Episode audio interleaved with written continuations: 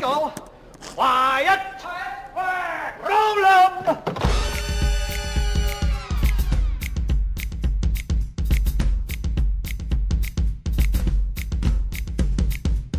Saravá, meus cantores, dançarinos e atores negadores da vida. Como vão vocês? Aqui quem fala é Lauro Rodrigues e está começando o oitavíssimo Luz, Sombra e Ação.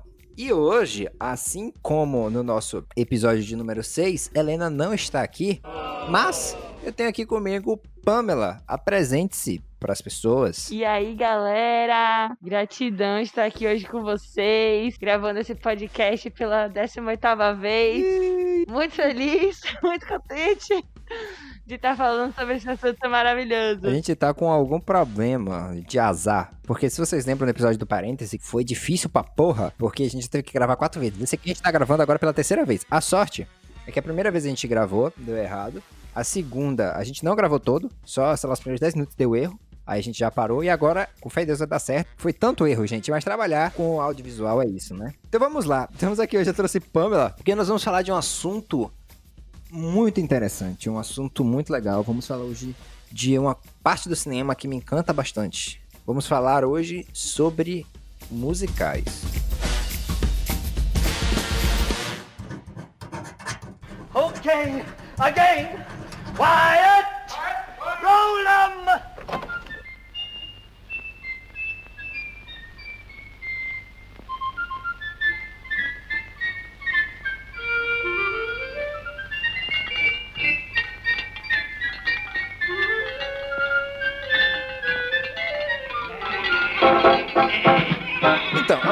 Pessoas que estão nos ouvindo aqui agora, né, mesmo que não saibam, cresceu e passou boa parte da vida vendo musicais. Curioso a gente pensar como esse gênero, entre aspas, e eu já vou falar o porquê das aspas, como que ele aparenta ser o que está mais polarizado, assim, né? Ou você ama ou você odeia. E muito desse podcast, da gente fazer esse episódio, veio disso. Que a gente queria desmistificar o musical para vocês. Por conta disso, a gente fez algumas perguntas no Instagram. Tivemos algumas respostas também interessantes. Fala um pouco, Pamela, do que, que as pessoas falaram com relação aos musicais. Sim, a gente teve várias respostas, assim, no Instagram sobre essa questão dos musicais. E, assim, gratidão de antemão a todo mundo que participou, que respondeu lá, porque salvou a gente demais. Eu percebi que muito da polarização se deve ao fato das pessoas não conhecerem de verdade o que é o musical, porque o musical, ele é um gênero, né, amplo que pode, assim, ter várias perspectivas e várias abordagens. O grande problema é que às vezes a gente confunde musical apenas com a noção estadunidense e por isso que as respostas elas foram muito voltadas a esse quesito, né? Então, as pessoas que disseram que gostaram, tanto quanto as pessoas também que disseram que não gostaram, foram sempre pensando nisso diziam que gostavam muito porque achavam que era algo muito alegre, muito feliz, que trazia animação. Só que o musical não é só isso. É também, mas não é só isso. Muitas pessoas falaram também sobre a questão de ser uma arte completa, né? Que traz aí a música, traz a dança, traz a música de uma forma diferente que as produções audiovisuais normais, tradicionais trazem, né? É, traz como um dos elementos principais de pensar a narrativa e toda a fábula, enfim. Muitas pessoas falaram que sentem que com o musical você consegue expressar melhor os sentimentos dos personagens, para além também de, de conseguir sentir melhor o que aquela trama tá querendo falar para vocês. Então, quem eu acho, eu percebi que quem gosta, gosta muito. E quem não gosta não quer ver na vida. Então muitas pessoas realmente disseram que gostavam, pouquíssimas pessoas disseram que não gostava. Eu também não sei se é uma coisa só do, do perfil, né, da galera que respondeu, mas é, pode ser também.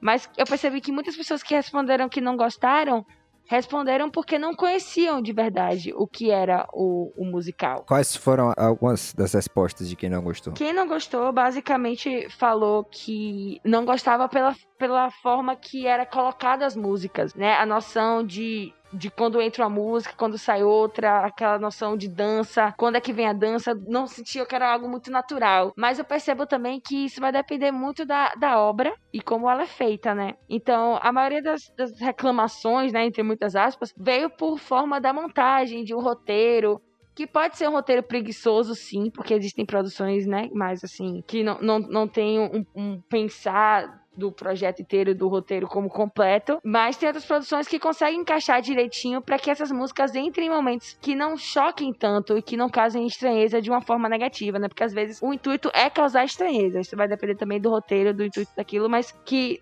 seja incluída de uma forma leve e que se for incluída para causar estranheza, que cause do jeito que pretendia causar dentro do roteiro, né? Uhum. Então é tudo ter uma coesão do que você quer fazer ali naquele momento. Então a gente vê isso, como você falou, a sua. Claro que tanto você quanto eu, se a gente botar no Instagram, a gente vai ter essa resposta das pessoas que não seguem, o que não representa a parcela grande da população. Essas perguntas foi só mais pra gente ter uma noção, assim, porque acho que é comum, todo mundo em algum momento da vida já foi perguntado se gosta de musical, ou pergunta pra alguém se gosta de musical, é comum as pessoas falarem que odeiam e tudo mais. Enfim, é comum ter essa polarização, né? É uma coisa que a gente vê. Às vezes não é nenhuma pergunta, é assim: ah, vamos assistir um filme aqui. É musical. Ah, musical? Ah, não quero musical, não suporto musical. Já tem um, uma parede que a galera coloca assim na frente antes de saber qual é a produção É interessante, né? Porque, assim, musical, né? A gente tem que lembrar que ele só foi possível depois de alguns anos, algumas décadas, na verdade, né? Do surgimento do cinema em si. Porque no início o cinema era mudo. E só a partir do surgimento e implementação da tecnologia do som e essa tecnologia associada ao, ao, ao modo audiovisual foi o que permitiu trazer esse gênero que já existia no, no teatro, né? E aí, agora, você podia juntar o canto a atuação e a dança, todos na mídia audiovisual. E muitos países do mundo tiveram a sua parcela de importância no surgimento desse novo movimento, assim, desse novo rebuliço, dessa nova coisa que estava surgindo no mundo do cinema. Mas é engraçado a gente pensar como uma grande parte das pessoas aparenta só conhecer musicais estadunidenses. E talvez isso tenha muito a ver com o fato delas não gostarem de musical. Porque afinal de contas, só chega pra você um tipo de musical. Se você não gostar daquele e você tem o conceito de que aquilo é musical, logo você não gosta de musical algum. E hoje, nossa missão é aqui apresentar pra vocês musicais de fora dos Estados Unidos. Musicais que são diferentes por um motivo ou por outro, que vão mudar um pouco a sua cabeça com relação a musicais, certo? Em algum outro episódio, eu ainda vou falar da importância, né, do Busby Berkeley.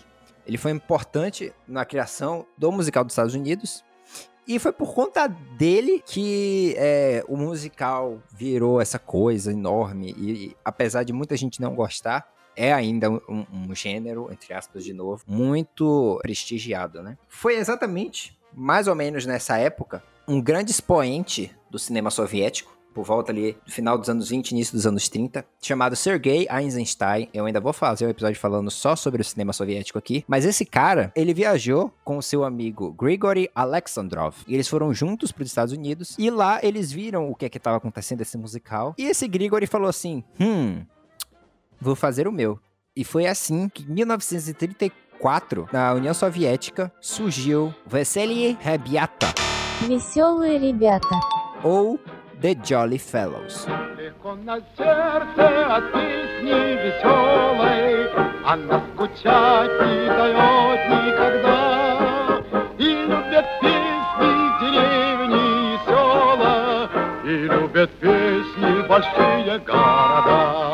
Jolly Fellows é esse musical incrível.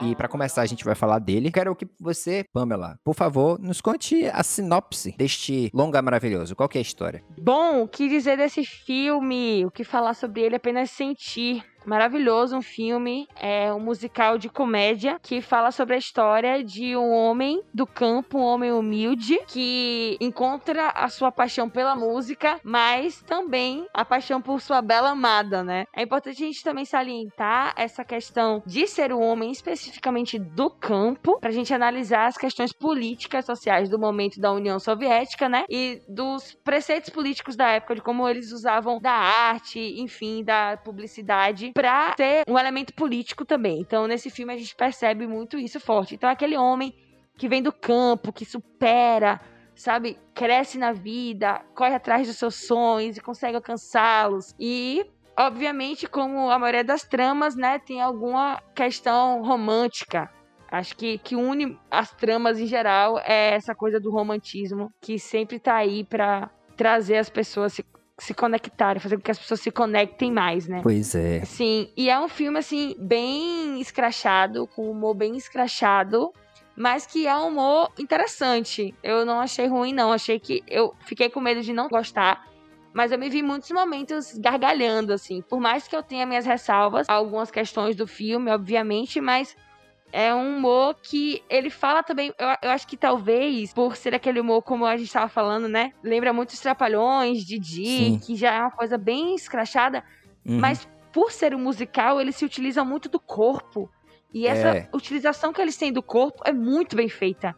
Eles isso. se comunicam muito com o corpo. E eu acho isso uma coisa essencial do musical. A questão do corpo é porque, como a gente tá falando, né? Esse musical ele foi feito no momento ali, pouco depois do momento de transição do cinema mudo pro cinema falado. E a comédia do cinema mudo, ele era puramente a única coisa que você tinha era é, comédia corporal. Era a única comédia física, né? Humor físico. É a única coisa que você tinha, porque você não tinha como contar piadas né? Você não tinha. Até tinha, né? Mas o timing fica diferente e você tá lendo aquelas placas e você vê.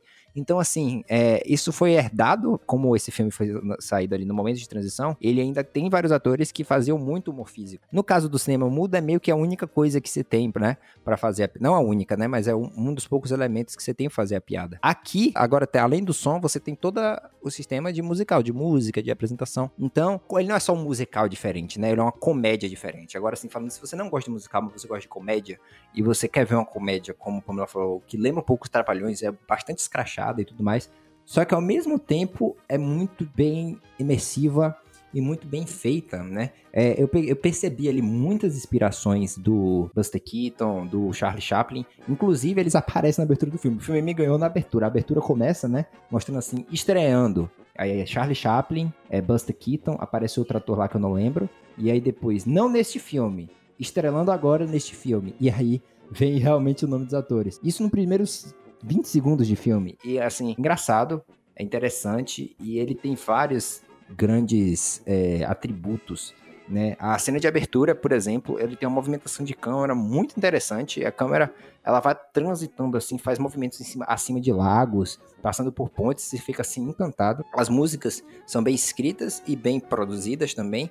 E a edição de som também foi uma coisa que me pegou já no início, né? Porque no início, quando ele vai cantando e aquela coisa, como você falou, do campo, né? O filme é muito bucólico. Sempre ali ele canta e os bichos vão em volta dele, indo igual a Cinderela, a Branca de Neve, etc. É, uhum. e ele vai cantando, ele vai batendo. Tem a cena que ele bate umas.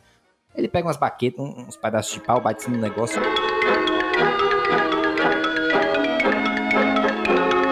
O som é muito bem captado, né? É, toda o Foley é muito bem feito.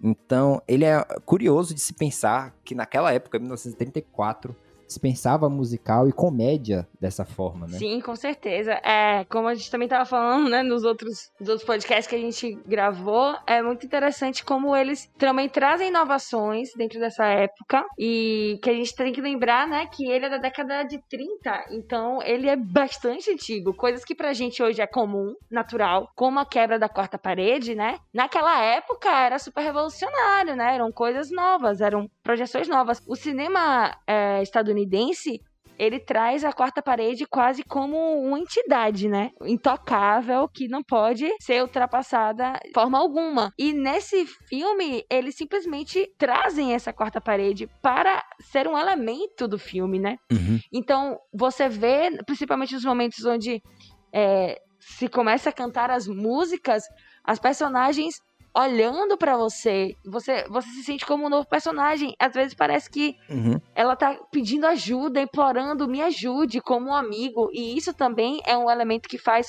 com que as pessoas que estejam assistindo se conecte mais ainda com a narrativa. Aqui a gente volta a uma das questões que a gente que as pessoas trouxe, trouxeram, né, de das pessoas que gostavam, que era justamente uhum. desse, desse poder do musical de envolver e eles conseguem trazer isso como um elemento de envolvimento para a narrativa perfeitamente. Uma das coisas curiosas sobre o musical, já que você falou da quarta parede, é que nas apresentações musicais você vira como se fosse a, a, uma plateia diegética, né? O que, que seria isso? É como se você deixasse de ser a plateia que está só assistindo o filme, e é como se naquele momento o filme parasse de, tipo assim, existir e se apresentar para os personagens daquele universo para os atores estão ali, ele passa a funcionar e a se apresentar diretamente para a pessoa que está assistindo. Então, tem essa coisa muito interessante do musical e a quebra da quarta parede, ela acontece aí também, é, meio que indiretamente, né? Porque em todos os musicais, mesmo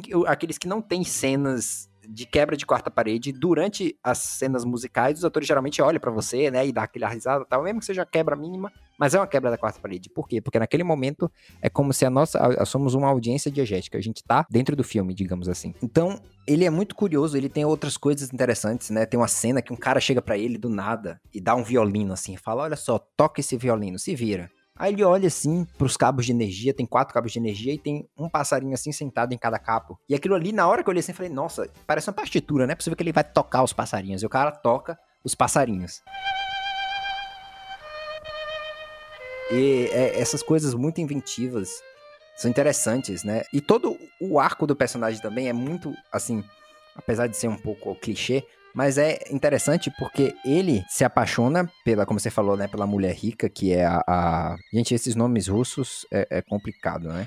Faça amizade de vez em é. quando. O nosso personagem principal, que é o Kostya, ele se apaixona, né, pela Anilta. E ele, tipo, caralho, velho, eu tenho que. Eu vou conhecer essa mulher, eu vou me encantar por ela. Ela chama ele para ir à casa dele achando que ele é um músico famoso, paraguaio, né? Uma coisa assim de um outro país.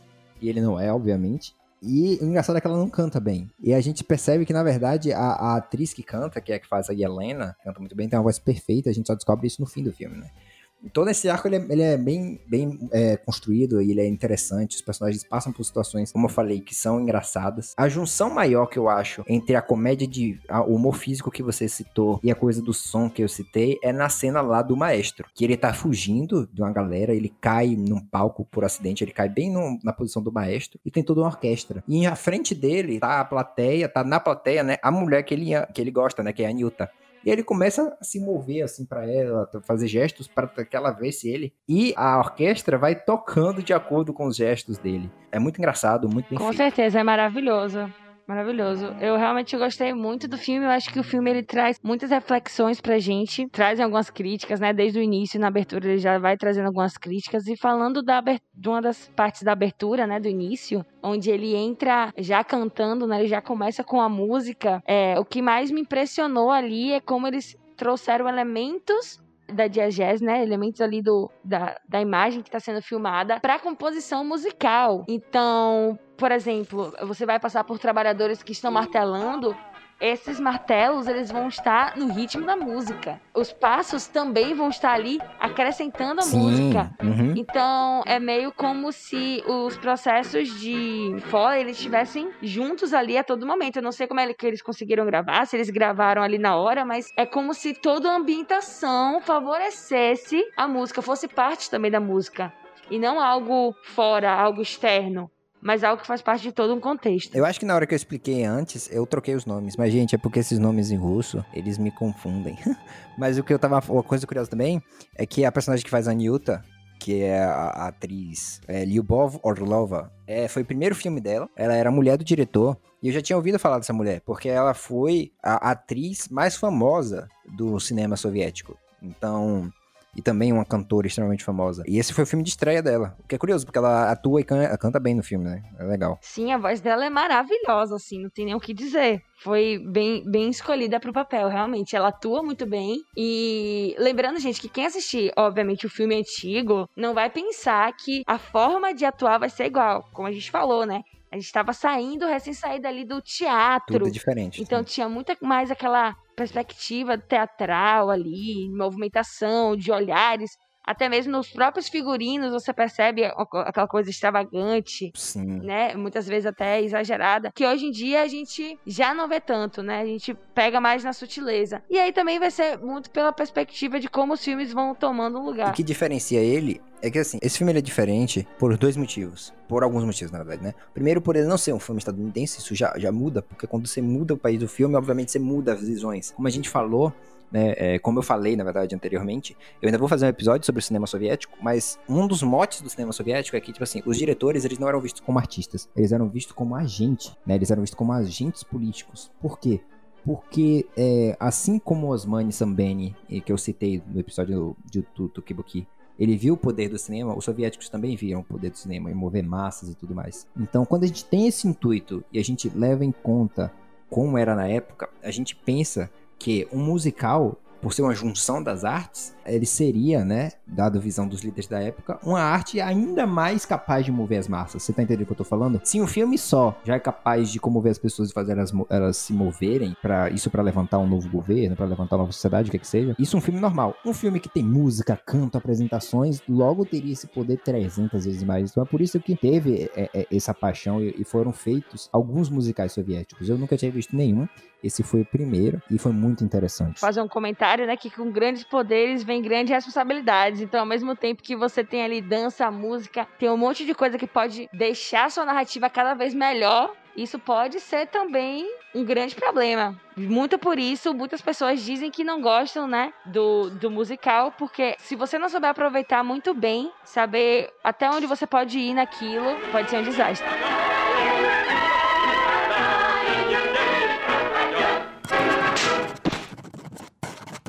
Okay, quiet! Roll up!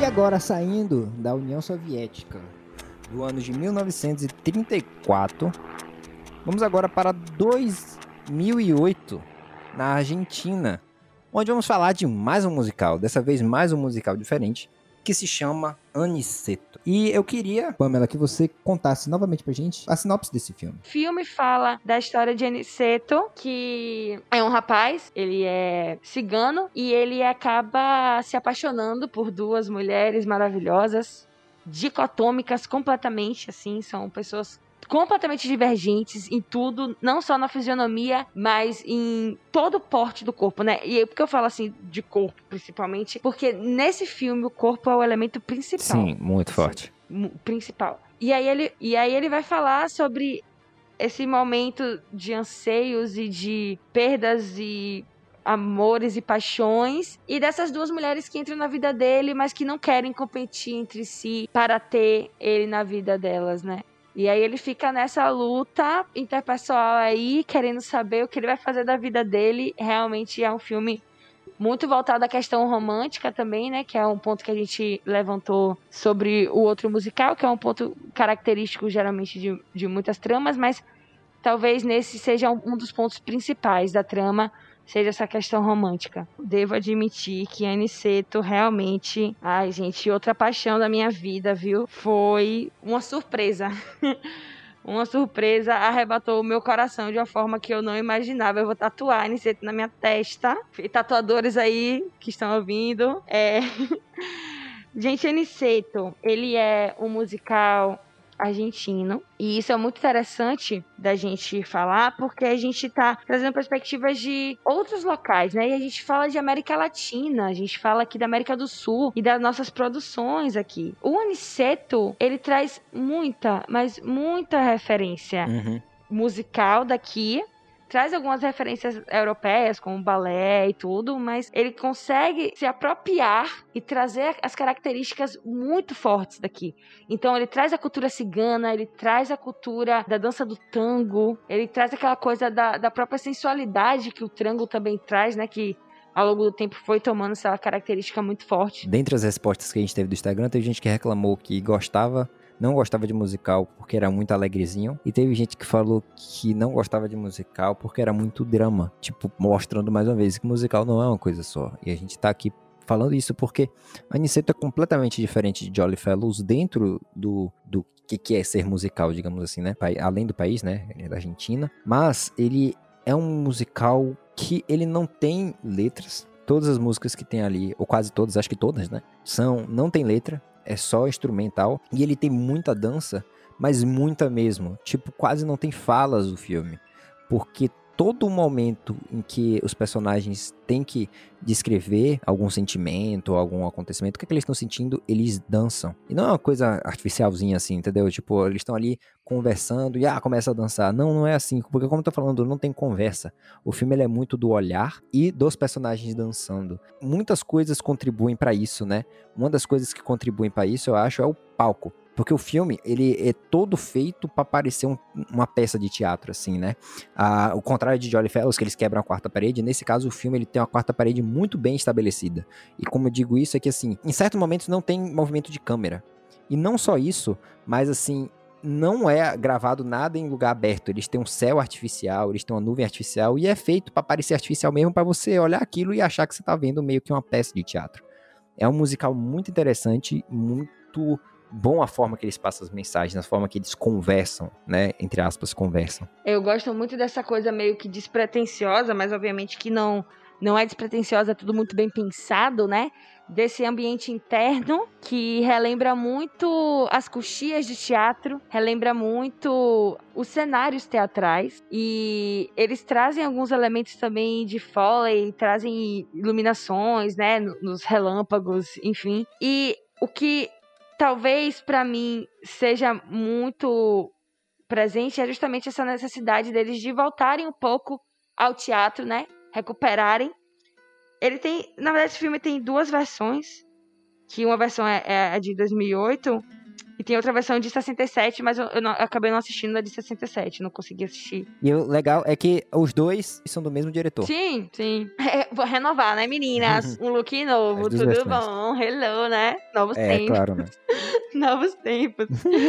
e, inclusive, esse diretor, o que eu acho massa dele, Leonardo Fábio, que ele também era músico, ele também era roteirista, ele também era... Então, assim, ele, ele conhecia a música, então muito por isso talvez ele tenha captado uma essência da música tão bonita. As músicas, como você falou, não tem fala, a gente se prende muito à fala quando a gente quer ver um filme, um seriado, o que quer que seja, a gente geralmente pensa em som, já pensa em fala.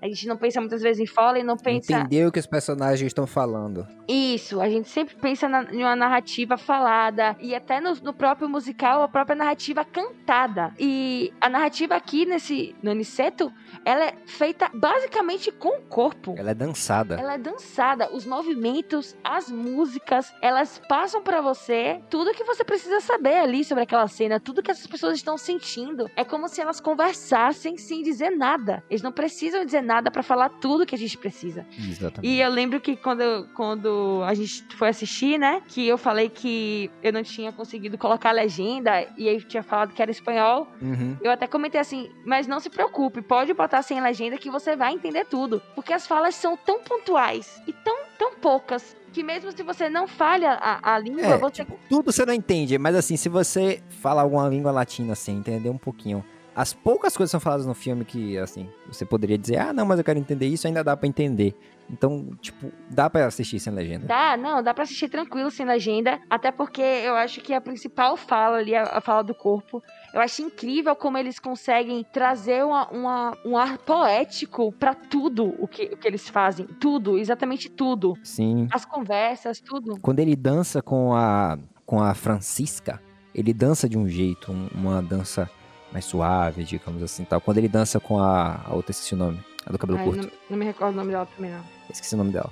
Mas quando ele dança com a outra moça, é uma coisa um pouco mais espinhosa, assim. É um estilo de dança diferente. Agressiva até, né? Incisivo, uma coisa mais forte. Quando ele dança sozinho, é outra coisa, né? Você vê realmente como se te mostrasse ali um pouco, né? Ele fica com uma, fica com outra, conversa com uma, conversa com outra de forma diferente, apresenta coisas diferentes para uma e pra outra. Apesar dele ter o mesmo diálogo, né? O filme faz até essa piada que ele faz uma dá uma cantada em uma e dá exatamente a mesma cantada na outra, mas é, a dança com cada uma delas é, é, diferente, né? Eu acho que talvez essas duas personagens digam muito mais sobre o nosso personagem principal é, do que qualquer coisa. É como se fossem duas partes dele, né? Uhum. Como se ele fosse dividido ali, aquela coisa de porque uma é muito, são muito caricatas as duas personagens femininas, né? Uhum. Uma é super sensual, super. Femme fatale, super. Super cheguei chegando, beijo no canto da boca, é isso mesmo, vocês que lutem. Uhum. E a outra é super. Olá, tudo bem? Com licença, estou aqui, linda, bela, plena. Parece como flutuar.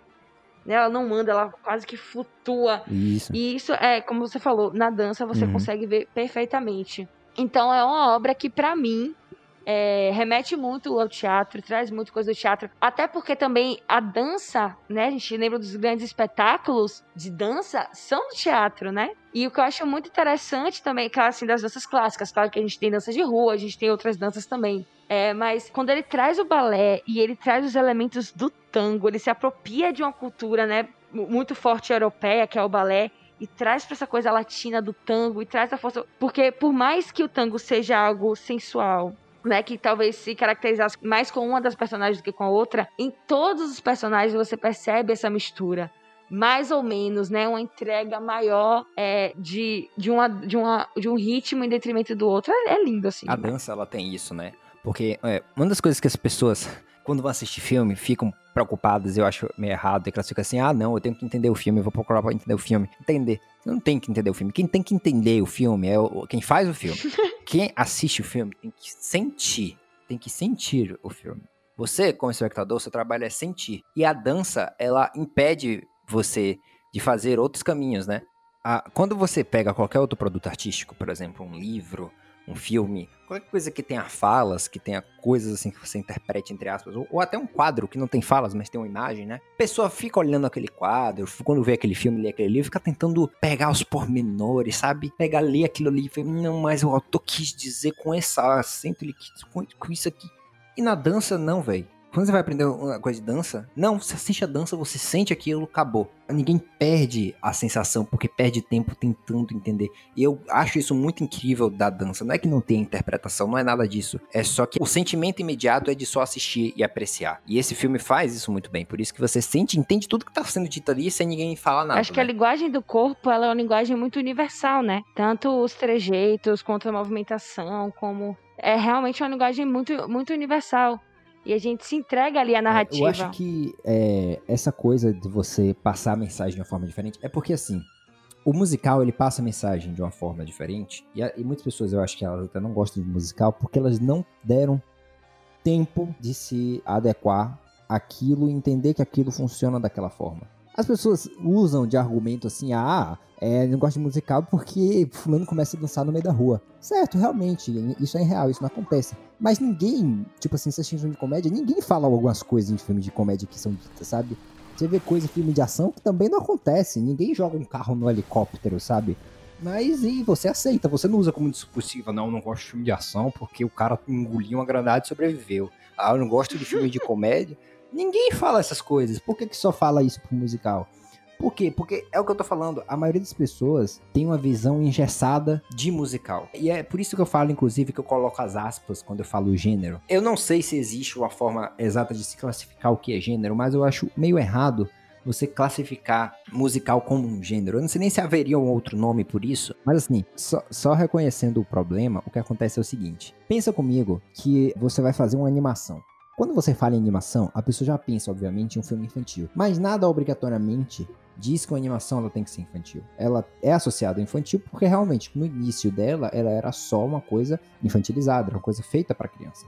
Só que a animação, eu não vejo animação como um gênero. Porque você pode ter animação de qualquer gênero. Você pode ter uma animação de comédia, você pode ter uma animação de terror, você pode ter uma animação, sei lá, de drama. Você pode ter qualquer gênero de animação. E quando você trata a animação como um gênero, você passa a associar a animação a uma coisa infantil, porque você pensa o gênero da animação envolve coisa infantil. E eu acho que isso se reflete também no musical. O musical, quando ele vem do início, como eu falei, né, com a- o coreógrafo Berkeley e tal, é, era muito a coisa de espetáculo. Então era só alegria, todo mundo sorrindo e tal. Então as pessoas pegaram e entenderam que isso aí é musical. Quando na verdade musical não é isso. Como a gente mostrou aqui, musical ele pode ser de comédia, ele pode ser de drama, no caso do Aniceto, né? E ele pode ser de muitas outras coisas. Então, é, essa visão engessada do musical vem muito disso. As pessoas elas não se deram tempo é, entender o funcionamento daquela forma, né? Daquele jeito em que aqueles atores funcionam, como elas fizeram com muitas outras obras, né? Por que, que a gente acha normal essas coisas na ação e na aventura e, e no comédia que sejam normais? Porque a gente foi apresentado isso como sendo uma comédia. Olha só isso aqui que é uma comédia, haha, tal. A maioria das pessoas cresceu ouvindo musical, como eu falei, mas comecei a ouvir o musical da Disney. Realmente, todos nós, a maioria de nós aqui viu filmes da Disney, e a enorme maioria dos filmes da Disney são musicais. Logo, uma boa parte de nós cresceu vendo musicais. Só que só esse tipo de musical. E é uma coisa tão, tão estranha que a maioria das pessoas nem lembra de considerar que esses filmes são musicais, Sim, né? as pessoas às vezes não têm essa noção. Isso foi comprovado também numa das pesquisas né, que a gente fez, que a gente colocou lá no perfil, e aí eu comecei a falar assim: olha, quem votou aí que nunca tinha assistido musical e tal, ou que não gostava de musical, vocês conhecem tal, tal, tal? Eu fui citando alguns musicais que estão no nosso imaginário, que inclusive a gente acha que musical ou é só da Broadway, né? Que é teatro, full teatro, ou é musicais estadunidenses clássicos em formato de filme. Mas também pode ser em novela, pode ser em série. E aí a gente fala de vários. É, a gente pode pensar de vários musicais que da nossa geração, né, principalmente, tiveram entre inúmeros desses formatos e que a gente consumia demais. Então, eu, quando eu coloquei, né, lá, olha, tem esse, esse, esse, esse aqui, e a galera falou, não, verdade, não lembrava disso, porque não é que não lembrasse, é que não considera como musical. Que a gente tem uma ideia tão formada de musical que a gente consome outras, outras, outros formatos de musical e a gente nem percebe que é musical. Isso também é muito por uma questão cultural. Tanto é que a Disney, é, é, isso é tão verdade, como eu tô falando, a Disney todo ano ou às vezes mais de uma vez por ano, produz musical e a gente não considera. É, a gente não considera, exato. E é muito cultural isso, né, também, é, essa, essa produção de, de muitas vezes uma indústria, que é uma indústria cultural, que coloca aquilo para você um modelo único, aquilo é o, musical, isso que é musical, escolha, escolha não, na verdade, né? Consuma e você não tem escolha, porque é muito mais caro você produzir diversidade, né? Então eles escolhem ali um, um bode expiatório e se utiliza para levar para o mercado, principalmente mercado internacional. E aí é o que a gente tem para consumir, a gente acaba consumindo em massa, né? E agora?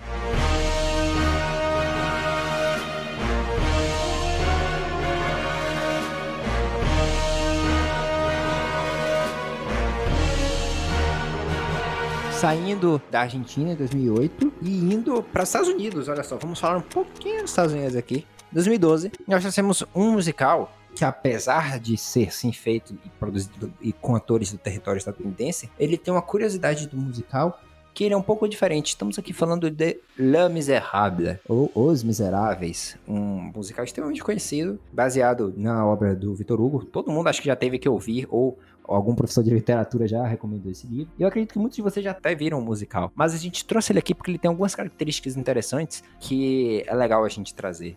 Antes disso, da gente comentar, Pamela, nos conte agora a sinopse desse filme muito maravilhoso. Gente, maravilhoso. Fez parte, assim, da minha infância. Não o filme, né? Mas é, o texto, né? De Victor Hugo, que é simplesmente maravilhoso. Que conta a história de Jean Valjean, que ele é... Ele foi preso por roubar um pão para alimentar, se não me engano, a sobrinha, algo assim. E ele foi preso durante um período muito longo. E depois ele consegue, né? Sair e... O seu algoz pega ele para Cristo e vai correndo atrás dele até o final da sua vida, literalmente, né? Então a vida dele, na verdade, é ele tentando se reconectar, se reentender depois desse processo de escravização que ele passa. Por todo esse processo, ele começa a ter contato com pessoas que trazem para ele um sentido muito forte de segunda chance. Esse filme ele tem várias curiosidades em relação ao musical. Ele tem um pouco disso que a gente falou dele ter esse, esse estilo mais de palco, mais de ópera, de apresentação. Mas ele tem uma curiosidade que ele é inteiramente cantado. O contrário de Aniceto, que ele não tem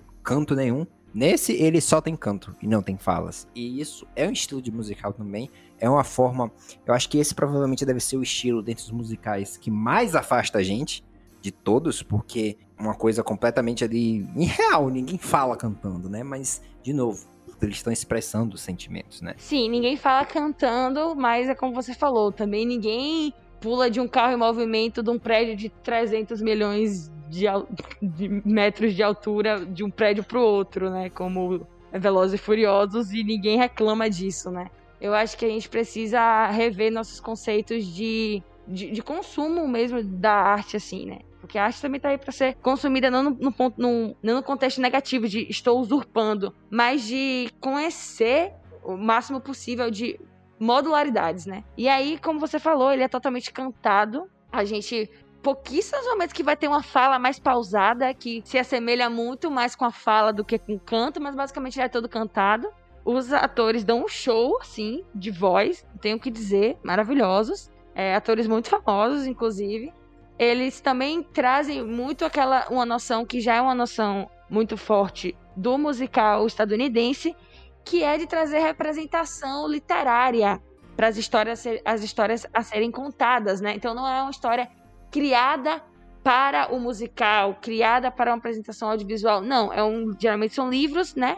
Que eles adaptam para o musical e, enfim, isso é muito comum em produções norte-americanas. É uma característica, né? Você pegar uma obra que ela foi extremamente e geralmente são obras assim grandiosas com grandes com arcos assim enormes e que a gente pensa que na dramatização do musical e relembrando, musical não é só drama, né? Mas assim, ele dá um show. E assim, a história, por exemplo, da Romeo e Julieta é todo um show, é um palco. Hamlet, igualmente. E Os Miseráveis, igualmente. Então, as pessoas, quando estavam começando a fazer musical, eles começaram a perceber esse potencial, e é um potencial grande, tanto é que muitos deles acabam virando musicais na Broadway ou vice-versa. E assim, realmente é uma história que quando a gente lê, a gente acompanha até nos livros, é, muito assim. É, é, é, é como se assim, esses tipos de história elas pedissem que os autores cantassem. E é como se o musical suprisse isso, exatamente, entendeu? E, e, dá uma camada a mais a essas histórias sensacional, incrível. Eu gosto muito. Eu acho que é como a galera tava falando aqui, né? Que a música, ela traz esse power, né? No, no sentimento ali, sentido. O sentimento sentido é ótimo, né? Naquele sentimento que a gente compartilha nessas cenas, que o drama, ele fortalece muito, né? A gente trouxe três exemplos, dois de drama e um de comédia, mas é, mesmo o, o, musical tendo essa potência, né, de fortificar os sentimentos, a gente geralmente no nosso imaginário tem muito o, o musical como comédia, né? E o que eu acho legal é desse, como você estava falando, de, de ser justamente musicado, que Parece que pede. Como a gente viu o, o, os estereótipos, né? Musical ou é comédia ou é drama. Ou tá todo mundo sorrindo ou tá todo mundo chorando. Assim, pelo menos nas respostas, assim, a maioria das pessoas não responderam o musical como drama. É isso, é, é isso que eu quis dizer, das respostas. Isso, então, é isso. As pessoas geralmente, quem disse que gostou, falou que gostou muito, porque era alegre, e quem disse que não gostou, disse que não gostou porque preferia drama. Então, é, é, mais no imaginário justamente tá nesse ponto de ser comédia e não de ser drama. Geralmente a galera tem, tem muito essa visão. Não, não necessariamente comédia, mas ser algo para cima. Tipo um High School Musical da vida. Comédia de rir, mas é tipo. We are in this together. Tá todo mundo lá. É isso, todo mundo lá é alegre. Não é que é comédia. Wild é um... Cats se liga no jogo, tipo isso. Isso, exatamente.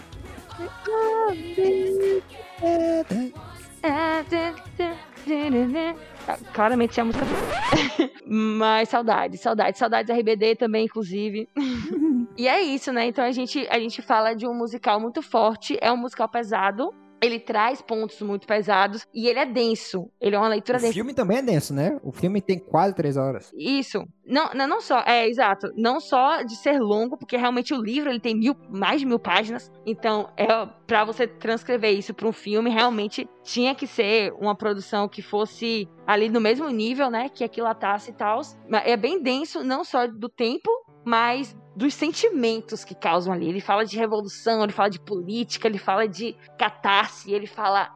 É, é realmente muito bom. E era a situação da França na época, né? Por isso que Vitor Hugo escreveu. Isso reflete muito, né? Reflete muito a situação da, da França na época.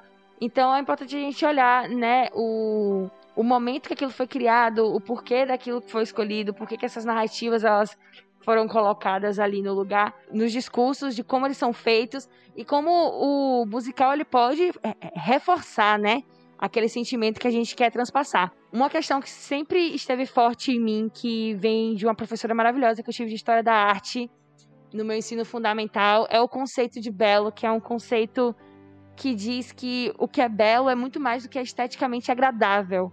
O belo é o que consegue nos tocar de alguma forma. Então a obra ela vai ser bela se ela tiver a intenção de te fazer chorar e você chorar com aquilo, de você ter aquela catarse porque ela quis te proporcionar aquilo, de fazer você sorrir se ela quiser que assim o seja, né?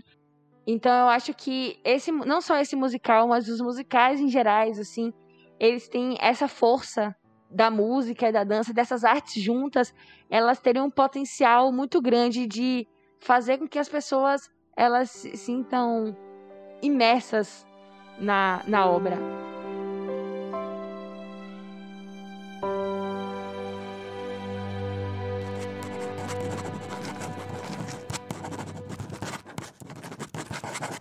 Okay, let's go. Quiet! Quiet! Quiet! Roll 'em!